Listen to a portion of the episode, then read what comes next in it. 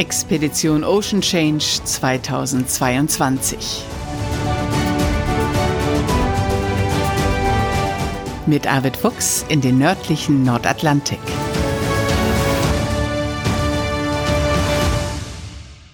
Herzlich willkommen zur 59. Podcast-Folge. Hier ist Bärbel Feening in Hamburg. Und hier ist Arvid Fuchs in Bad Bramstedt. Arvid wieder zu Hause. Wie geht's dir? Ja, das ist immer schon eine gewisse Umstellung, das ist ganz klar, aber mir geht's sehr gut. Ich habe mich auch auf zu Hause gefreut. Also ist ja nicht so, dass ich hier, hier weglaufe, sondern ich bin hier einfach gerne und ach mal so seine seine eigenen vier Wände wieder um sich rum zu haben und äh, so, ein, so ein sehr vertrautes Umfeld und auch die Arbeit, die hier auf mich wartet, das ist einfach schön und das bringt mir Spaß. Wie lange dauert es eigentlich, bis es nicht mehr in dir schwankt, wenn du wieder zu Hause bist? Du hast doch für all die, die nicht so oft auf dem Wasser sind, wenn man so lange auf dem Wasser ist, dann nimmt man das Schwanken des Wassers oder die Wellenbewegung einfach in sich auf. Und man sitzt und man hat immer noch das Gefühl, es wackelt unter einem. So ist es doch, oder? Wie würdest du diese Seebeine beschreiben? Also ich habe dieses Gefühl nicht mehr, muss ich sagen. Das ist mir wahrscheinlich im Laufe der Jahre abhanden gekommen. Äh, aber ja, man spricht ja auch vom Seemannsgang und das hat sicherlich auch etwas damit zu tun, dass man auf dem Schiff ja ständig irgendwie die Bewegung des Schiffes ausgleichen muss, um nicht irgendwie umzufallen. Und äh, das, das verinnerlicht man wahrscheinlich auch. Aber ich weiß, dass einige aus der Crew, äh, die sagen, noch tagelang, nachdem sie wieder an Land sind, Mensch, das schwankt ja immer noch irgendwie um mich herum, wenn ich die Augen zumache oder mich bewege. Äh, ich habe dieses Problem. Ich weiß gar nicht, ob ich es mal hatte. Früher wahrscheinlich ja, aber äh, dafür fahre ich wahrscheinlich schon so lange zur See, als dass ich das heute immer noch habe.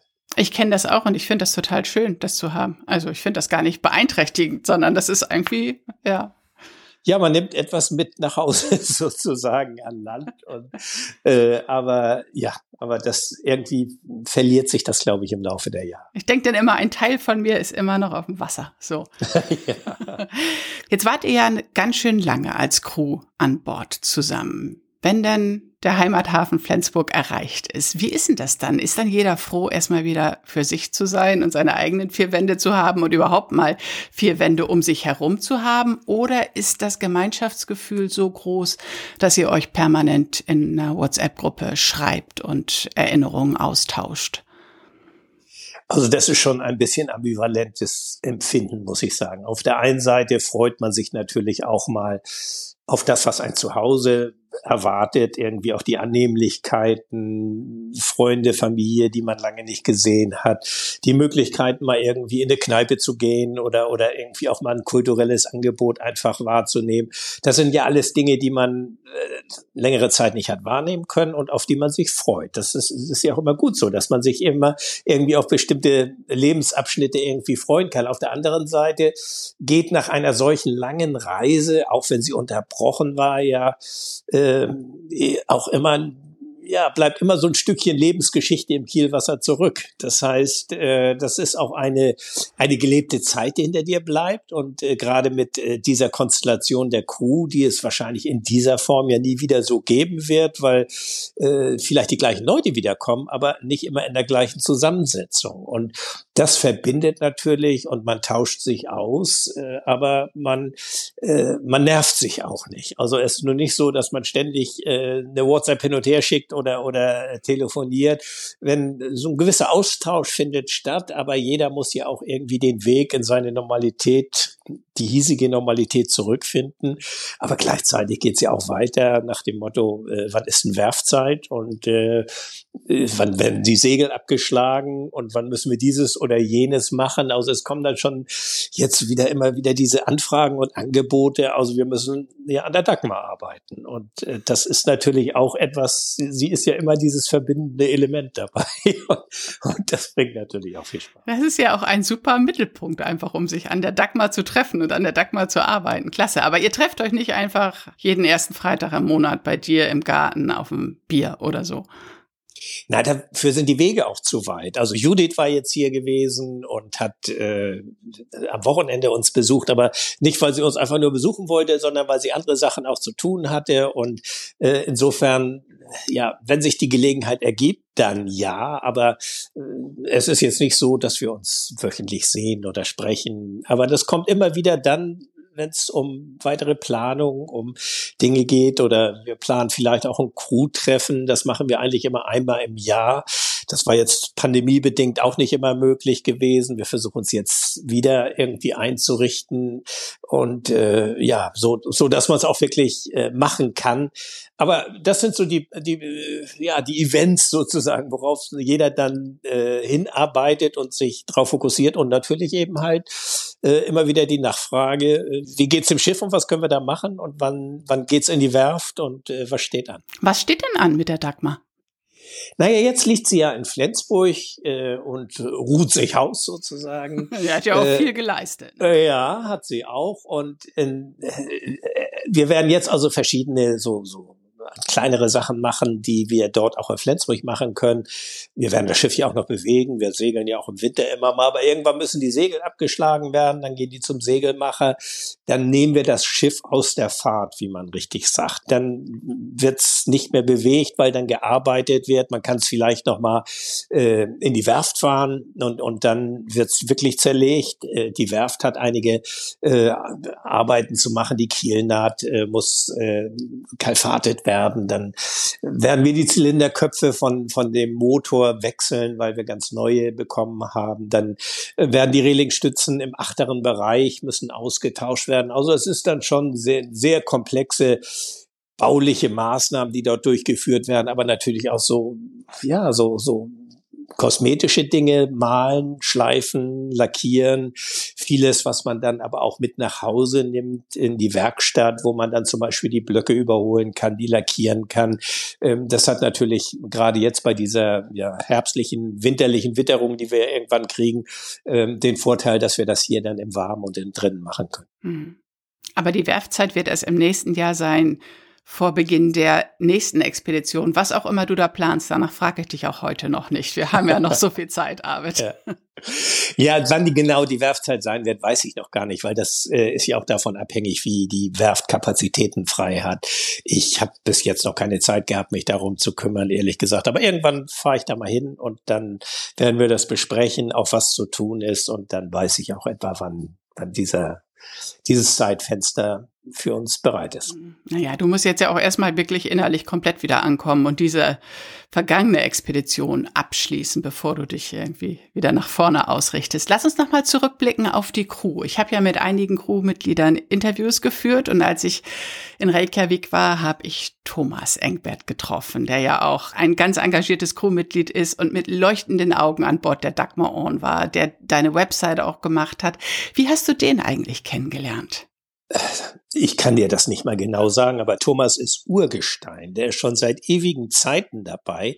Und äh, Thomas ist ja auch jemand, der selbst solche Schiffe skippert. Also der ist ein unglaublich erfahrener Seemann und ähm, ist, ist jemand, der ja auch bei der Deutschen Gesellschaft zur Rettung Schiffbrüchiger seit vielen Jahren aktiv ist, dort mitarbeitet, der äh, auf vielen Reisen der Dagmar Orn dabei gewesen ist. Und er ist jemand, der auch immer sofort die Hand hebt, wenn es darum geht, irgendwie auf der Werft mitzuhelfen, ob er Zeit hat mitzufahren oder nicht. Er ist eigentlich immer mit dabei, obwohl er wirklich unheimlich viel zu tun hat wie du schon sagst, er hat die, die Homepage komplett neu gestaltet. Er ist ja auch so Webdesigner und Grafiker.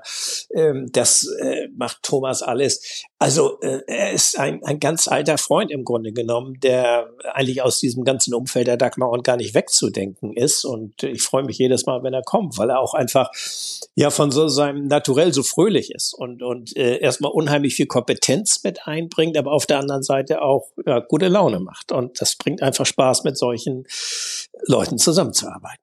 Ja, dann hören wir uns jetzt einfach das an, was Thomas zu eurer, ja. zu eurer Freundschaft erzählt und wie sehr er es liebt, mit dir zusammen zu sein. Nicht nur, weil du ihm unglaubliche Naturerlebnisse verschaffst, sondern eben auch genau wegen dieser einzigartigen Stimmung an Bord. Wie oft warst du schon mit Arvid unterwegs? Ja, das ist jetzt meine dritte größere Reise. Ich war 2013 schon mal unterwegs ähm, auf der Rücktour von Spitzbergen. Da sind wir sechs Wochen lang einmal rund Norwegen gefahren und äh, ich war 2015 einmal rund Kap Horn. Das war natürlich für, ein, äh, für einen Segler besonders aufregend. Was war da das Spannendste? Naja, also einmal das Seegebiet, das ist wirklich anspruchsvoll und äh, natürlich hat Kap Horn äh, ein Image, das ist, ich sag mal, so ein bisschen unser Mount Everest. Ähm, und das mit einem Traditionssegler zu umrunden, ich glaube, das, äh, das ist wirklich was Besonderes. Das kann man äh, später seinen Enkel auch nochmal erzählen. Und hat das alles problemlos geklappt? Ja, wir hatten, also äh, an dem Tag, als wir äh, vor Kap Horn waren, hatten wir gutes Wetter. Gut ist da immer in Anführungszeichen zu setzen, aber äh, wenn ich mich richtig erinnere, hatten wir nur fünf, sechs Windstärken und nur drei Meter See. Und es war relativ undramatisch. Das war alles handelbar. Ähm, wenn man sich vor Augen führt, was da unten sonst los ist und wenn man auf der Seekarte vor Ort sieht, äh, was da alles auf dem Grund liegt, dann ist das nicht lustig.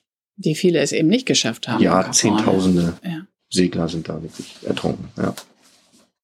Und wie war Arvid da? War der entspannt oder ist das für einen erfahrenen Segler wie Arvid auch aufregend? Ich glaube, es ist immer aufregend. Äh, für Arvid war es damals das dritte Mal. Und wie gesagt, wir hatten relativ entspannte Wetterverhältnisse und ähm, aufgeregt waren wir, weil es Kap Horn war. Aber wir waren nicht aufgeregt, ähm, äh, weil wir da jetzt keine großen Stürme oder sonst was auszustehen haben.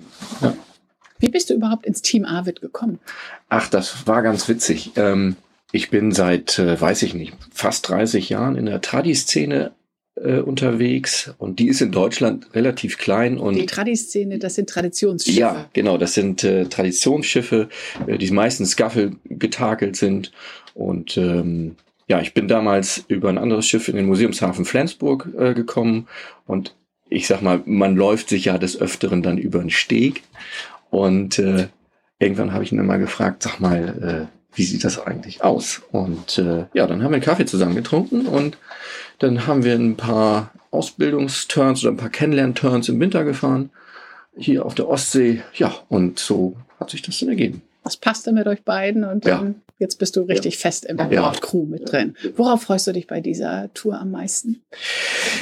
Also ich bin ja hier in Anführungszeichen nur bei der ersten Etappe dabei, die führt uns erstmal an die Küsten von Island. Das macht aber überhaupt nichts. Natürlich wäre ich gerne äh, mit nach Grönland gefahren, da muss man aber wirklich viel Zeit und Raum haben. Und äh, nichtsdestotrotz freue ich mich wahrscheinlich genauso, wie wenn ich hier nach Grönland gefahren wäre.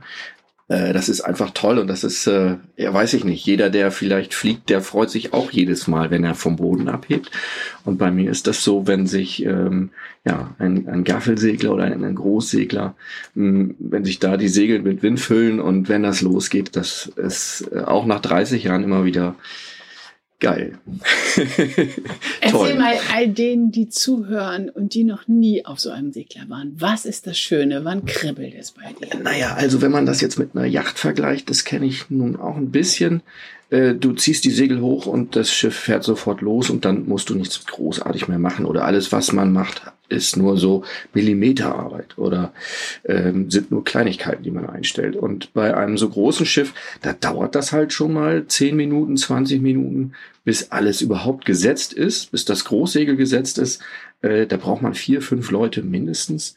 Und äh, diese ganze Arbeit, so, dass das Schiff steht im Wind und dann fällt das Schiff ab. Also das heißt, dass das Schiff bekommt Wind in die Segel und dann legt sich das auf die Seite und dann nimmt es Fahrt auf und plötzlich hat sich diese ganze Arbeit, die man vorher reingesteckt hat, gelohnt und es ist alles wesentlich äh, behäbiger und schwerer, aber man merkt eben auch, dass da nicht äh, wie bei einer Segelyacht fünf oder zehn Tonnen bewegt werden, sondern 80 Tonnen. Und das ist einfach ein tolles Gefühl. Deine Augen leuchten. Wie oft segelt ihr denn? Wie oft äh, sind die Bedingungen so? Kann man das so ungefähr sagen? In, in Prozent der, also in, in Anteilsprozent der Reise ist das schwer zu sagen. Das hängt halt immer auch vom Wetter ab. Und bei so einer Expeditionsreise, das hat Arvid auch schon erzählt, gibt, ist das ja auch aufgeteilt in mehrere Etappen. Und es ist einmal abhängig vom Wetter, ob man mit dem Wind, der gerade da ist, äh, in die Richtung kommt oder vernünftig segeln kann. Es ist aber auch abhängig von der nächsten Etappe. Wann äh, steigen die nächsten Leute ein? Wann muss wer von Bord? Und da hat man äh, eben, wenn man ein Ziel hat, wie auf so einer Expedition, nicht unendlich Zeit. Und ähm, sobald es geht, wird gesegelt. Ähm, aber wenn wir merken, ähm, Ziele sind nicht zu erreichen, dann wird eben auch die Maschine angeschmissen. Hm. Ja, geht nicht anders. Aber dieses Tuckern hat ja auch was Gemütliches. Ja, auf jeden Fall. Also das ist, da hat Dagmar Orn äh, eben ihr, das ist auch ihr Herz, äh, diese Maschine, jeder, der hier an Bord war. Und wenn man mal drei, vier Tage am Stück maschiniert hat und die Maschine geht aus und man schläft, dann wird man wirklich wach, weil man denkt, da stimmt was nicht, da hört irgendwas auf und das ist nur die Maschine, die aufgehört hat. Ja. Ja. Daraus mache ich, glaube ich, dieses Jahr eine eigene Podcast-Folge so als Hintergrundgeräusch. Einfach nur das Motorengeräusch. Ja. Und das Zweite, was mich äh, wirklich äh, fasziniert, hier an Bord zu sein oder es ist egal, welche Reise, ob, ob das äh, eine Hinfahrt, eine Rückfahrt oder was auch immer ist, da sind die Menschen hier an Bord. Das, es ist nie immer die gleiche Crew. Man lernt immer neue Leute kennen. Ich habe jedenfalls noch nicht erlebt, dass hier ähm, äh, dass hier Zwistigkeiten an Bord sind oder so. Oder wenn Zwistigkeiten oder wenn es äh, miese Stimmung gibt, das ist das Besondere hier an Bord, dass man darüber spricht und dass man, ähm, ja, dass man es ausspricht, dass man es klärt. Also es ist auch ein, ein toller Spirit hier an Bord. Und ja, das ist klasse. Ihr müsstet ihn sehen können. Er sitzt hier mit leuchtenden Augen und kann es gar nicht abwarten. Morgen um diese Zeit seid ihr unterwegs. Ne? Morgen geht's los. Wir haben, ähm, ich weiß nicht, ob man es hört, der Regen prasselt gerade an Deck. Ähm, es wird morgen auch so sein, aber das ist so. Also ähm, es, es, gibt einen Spruch unter Schiffern, der sagt, 80 Prozent aller An- und Ablegemanöver finden im Regen statt. Und das, da stellen wir uns drauf ein. Na gut, Thomas, alles Gute dir. Danke. Ja, aber das sind schon besondere Menschen, die du um dich scharst. Lass uns jetzt noch mal nach vorne gucken auf die Zeit, die jetzt kommt. Also jetzt bist du ja wieder zu Hause. Jetzt stapeln sich wahrscheinlich sowieso nach einer Expedition die Medienanfragen, Interviewanfragen, Vorträge. Ich weiß nicht, was da alles für Anfragen kommen. Ist das in diesem Jahr noch mal besonders verstärkt, weil du zwischendurch diesen Notfall hattest und weil du noch mal ganz anders in den Blickpunkt der Öffentlichkeit geraten bist mit dieser Expedition? Ich glaube, diese Erkrankung, die spielt jetzt mittlerweile keine Rolle mehr. Und das ist ja auch gut so, weil sie für mich eigentlich auch keine Rolle mehr spielt. Und äh, ich eigentlich auch keine Lust habe, da jetzt äh, ständig wieder drüber zu erzählen. Also für mich gilt ja immer, der Blick ist nach vorne gerichtet. Und äh, krank werden kann jeder mal. Und das ist mir nun passiert, auch wenn es unerfreulich war. Aber äh, so, das, das beeinträchtigt mich ja nicht. Und äh, jetzt überhaupt nicht mehr. Und insofern äh, gucke ich ganz positiv nach vorne und freue mich hier eben halt auch auf die, ja, die Aufgaben, die hier sind. Ich mochte Bärbel ja immer diese Wechselseitigkeit. Das heißt, ich wollte nie Aussteiger sein. Ich äh, mag es eben für Wochen, Monate unterwegs zu sein aber dann auch für Wochen und Monate wieder hier zu sein und zu arbeiten. Aber wohl wissen, dass es dann wieder irgendwie weitergeht. Also ich freue mich auch auf die Werfzeit. Ich freue mich äh, auch auf die Vorträge. Also das ist, ist, ist das Salz in der Suppe des Lebens, dass es immer Abwechslung und immer neue Herausforderungen gibt und natürlich auch immer ein bisschen Routine. Das gehört, glaube ich, auch dazu, damit man auch irgendwie, ja, mal irgendwie wieder auf den Boden ankommt und äh, sich auch nicht irgendwie überstrapaziert, in welcher Weise auch immer. Nein, also ich, ich freue mich, dass ich hier bin und dass ich jetzt auch wieder an zu planen fange. Denn äh, ich sage ja immer, das Ende der Einreise ist der Beginn einer neuen. Und wenn wir hier jetzt zu Hause angekommen sind, dann fällt natürlich auch eine Menge Verantwortung und auch Last irgendwie von den Schultern ab. Das ist auch ein positiver Effekt dieses Nachhausekommens man resettet sozusagen alles und fängt dann wieder von neuem an, obwohl gleich man natürlich die Ergebnisse und, und, und die Erlebnisse dann auch auswertet und das braucht auch alles seine Zeit, bis das irgendwie innerlich verarbeitet ist, aber das gehört eben dazu. Mhm. Nun ging es ja letzte Woche, nachdem du angekommen bist, also sonntags bist du angekommen, ja gleich stramm los, weil in der Woche der Extremwetterkongress in Hamburg stattgefunden hat, an dem du zwei Tage teilgenommen hast und auch ja, einmal warst du in der Talkrunde, einmal warst du in der Pressekonferenz, hast im Grunde zwei Redebeiträge, zwei Vorträge gehalten. Du warst aber auch bei den anderen Sessions, so heißt das da, einfach als Teilnehmer da. Wie ging es dir da mit dem, was die Wissenschaftler da ja kundgetan haben über den aktuellen Zustand? Also dieser Extremwetterkongress ist eine, finde ich, kolossal wichtige Einrichtung, die der Frank Böttcher da geschaffen hat. Äh, und, und dieser Kongress ist ja auch immer stetig über die Jahre hinweg äh, gewachsen und hat ja auch immer mehr Zuspruch und Aufmerksamkeit gefunden. Und äh, es, es sind ja wirklich auch ganz hochkarätige Wissenschaftler einfach mit dabei, die äh, entsprechende Beiträge entweder live vor Ort äh, dazu beitragen oder eben auch zugeschaltet werden, wenn sie zu weit weg sind.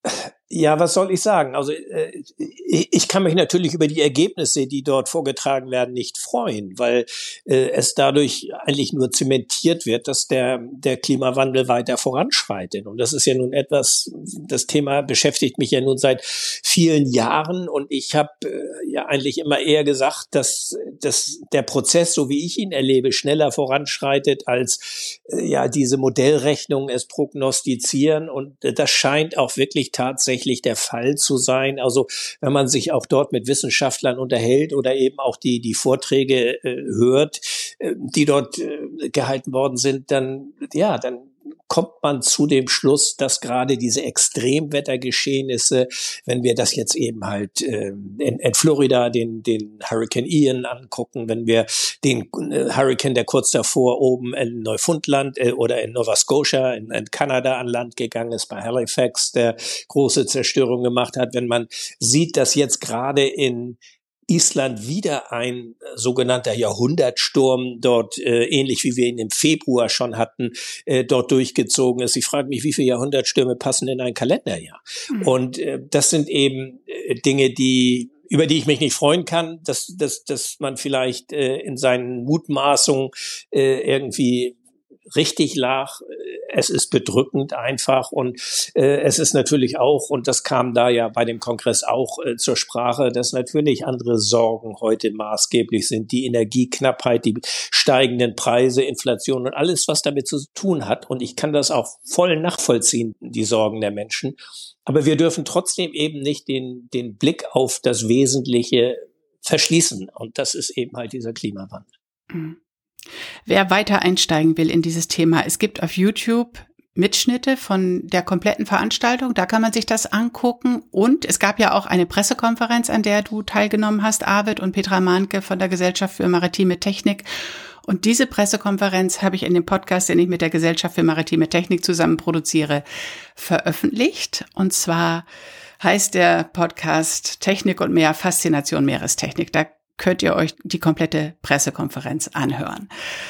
Und auch den ein oder anderen Vortrag des Extremwetterkongresses werden wir veröffentlichen, denn ich habe ja auch noch mit Frank Böttcher einen Podcast, den Extremwetter-Podcast, und da veröffentlichen wir heute am Freitag den Vortrag von Stefanie Arndt. Das ist die Meereisphysikerin des Alfred Wegener Instituts Bremerhaven, die immer in der Antarktis das Meereis beobachtet und erforscht und ähm, ja, die hat da einen faszinierenden Vortrag gehalten und es wird weitere Veröffentlichungen dazu geben und A wird hier in unserem Podcast werde ich die Talkrunde veröffentlichen oder werden wir die Talkrunde veröffentlichen, an der du am zweiten Tag teilgenommen hast. Die habe ich schon fertig gemacht, denn und das gebe ich jetzt hier einfach mal bekannt, weil du letzte Woche so krass reagierst hast, ich mache Urlaub. Und da hast du gesagt, Bärbel, du machst Urlaub, das gibt's überhaupt gar nicht.